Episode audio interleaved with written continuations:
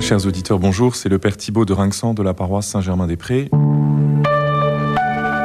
Sommes-nous prédestinés à quelque chose? Le mot prédestiné, il peut inquiéter. On sait qu'il fait partie du vocabulaire théologique, du vocabulaire chrétien, et Saint Paul l'emploie à plusieurs reprises dans ses épîtres, et notamment dans cette citation très connue qui dit Dieu nous a prédestinés au salut donc la première chose qu'on peut dire pour traiter de ce thème, c'est que si nous sommes prédestinés à quelque chose, c'est à être sauvés. C'est la seule prédestination qui existe dans le cœur de Dieu. Donc euh, je le dis d'emblée pour euh, couper court à euh, certaines inquiétudes qu'on pourrait avoir. L'enfer qui existe, oui, a été fait pour Satan et ses anges, c'est ce que dit Jésus dans, une citation célèbre. Il n'a pas été prévu que les hommes puissent aller en enfer dans les plan euh, de Dieu, même si, euh, bien sûr, le catéchisme, vous le savez, on en avait parlé l'année dernière, n'exclut pas que certaines personnes, en raison de leur refus radical de Dieu, puissent aller en enfer, mais ce n'était pas prévu dans les plans initiaux de Dieu.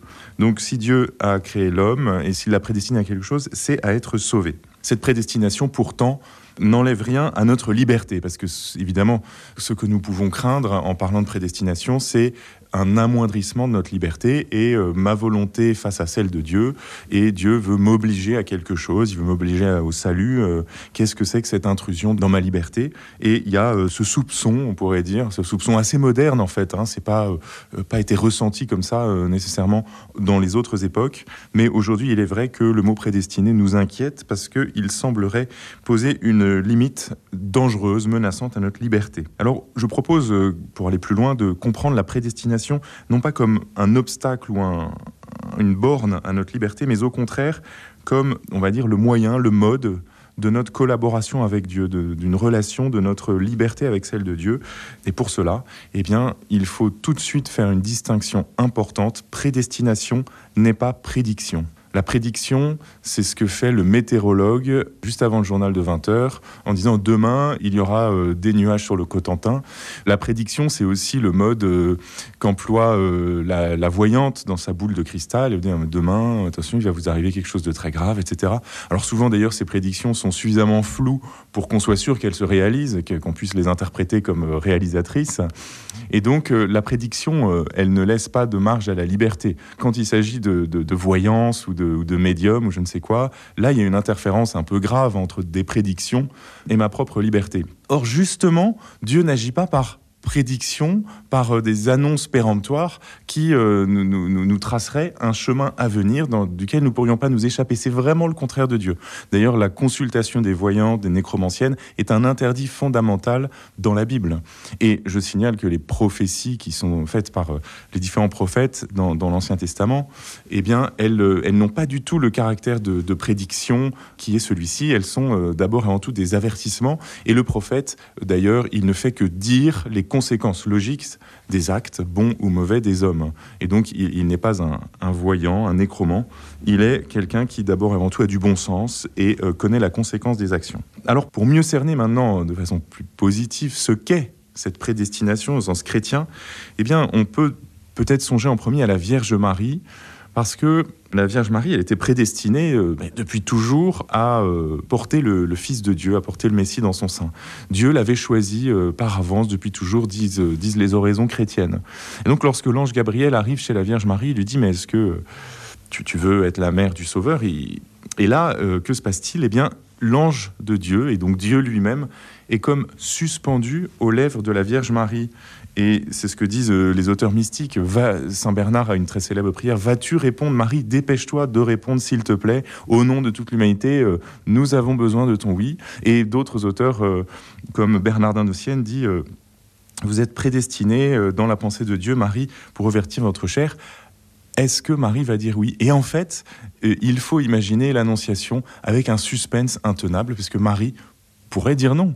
Elle peut dire oui ou elle peut aussi dire non. Et Dieu lui-même, on pourrait dire, le cœur de Dieu est comme inquiet de savoir la réponse que donnera Marie. Marie est libre, elle est profondément libre. Et elle va donner un oui qui est rempli d'une liberté, d'une légèreté, d'un amour, d'une confiance qui est euh, celle d'un cœur de femme qui, euh, qui va s'engager avec Dieu par, euh, par amour. Et donc là, on voit davantage ce qu'est la prédestination, je crois, quand on, quand on regarde la Vierge Marie.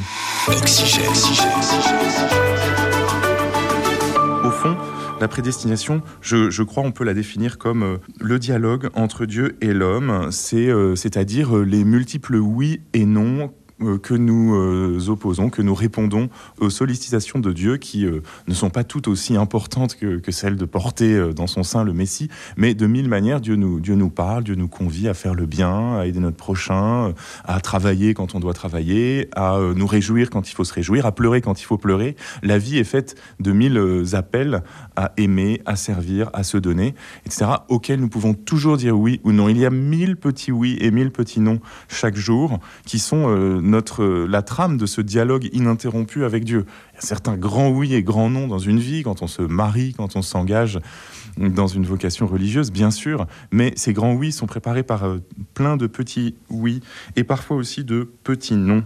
Le cardinal Ratzinger, dans une interview qu'il qu avait donnée euh, à un journaliste italien, avait cette phrase très belle qui disait Dieu a créé une vraie liberté à l'homme et accepte que ses plans soient contrariés. Et Dieu euh, accepte comme par avance que nous puissions en fait dire non et que au fond euh, tout ne soit pas écrit à l'avance. Même quand nous disons non, alors c'est ça le, le, prodige de la prédestination, et il faut ajouter ceci, même lorsqu'il y a un non, lorsqu'il y a un refus de l'homme, ce qu'on appelle le péché, bah Dieu va, va comme refaire ses plans. Et les plans de Dieu sont contrariés, mais il accepte dans sa grande providence et dans sa grande sagesse que du neuf puisse sortir du refus de l'homme, que même du péché, même de la désobéissance, un bien, un bien différent puisse sortir. Vous vous souvenez d'ailleurs de cet épisode bien célèbre du livre de la Genèse, lorsque Joseph, après avoir été vendu par ses frères, il les retrouve. Alors ses frères euh, le reconnaissent, il a maintenant la position de Premier ministre en Égypte, etc. Et puis il s'inquiète, ses frères, que Jacob euh, tire vengeance de, du méfait qu'ils avaient fait bien des années en avant. Et Joseph leur fait cette réponse célèbre au chapitre 50 de la Genèse. Soyez sans crainte, vais-je prendre la place de Dieu? Vous aviez voulu me faire du mal, Dieu a voulu le changer en bien, afin d'accomplir ce qui se réalise aujourd'hui, préserver la vie d'un peuple nombreux. Et donc un des mystères et un des, des grandeurs de la fameuse prédestination dont nous parlons aujourd'hui, c'est que Dieu peut tourner en bien y compris le péché de l'homme, si bien sûr celui-ci se repent et si celui-ci reprend la route du bien. Quand les hommes aiment Dieu, dit encore euh, Saint Paul dans l'épître aux Romains, chapitre 8, verset 28, bien connu, quand les hommes aiment Dieu, lui-même fait tout contribuer à leur bien, et on ajoute parfois même le péché. Si bien que, pour conclure, on peut dire ceci, la prédestination de Dieu elle est une bonne nouvelle, elle est euh, vraiment le signe de son amour qui est un amour qui entre en relation avec nous, avec notre liberté, à tous les âges de notre vie.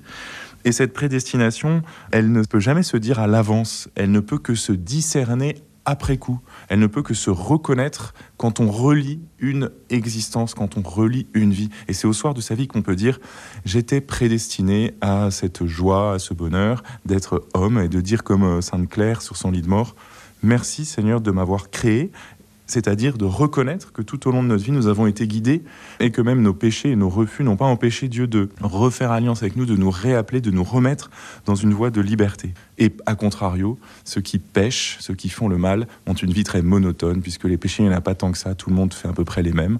Seule la sainteté est originale, seule la réponse libre aux appels de Dieu donne lieu à une nouveauté réjouissante. Je vous souhaite une bonne journée prédestinée à être sauvée.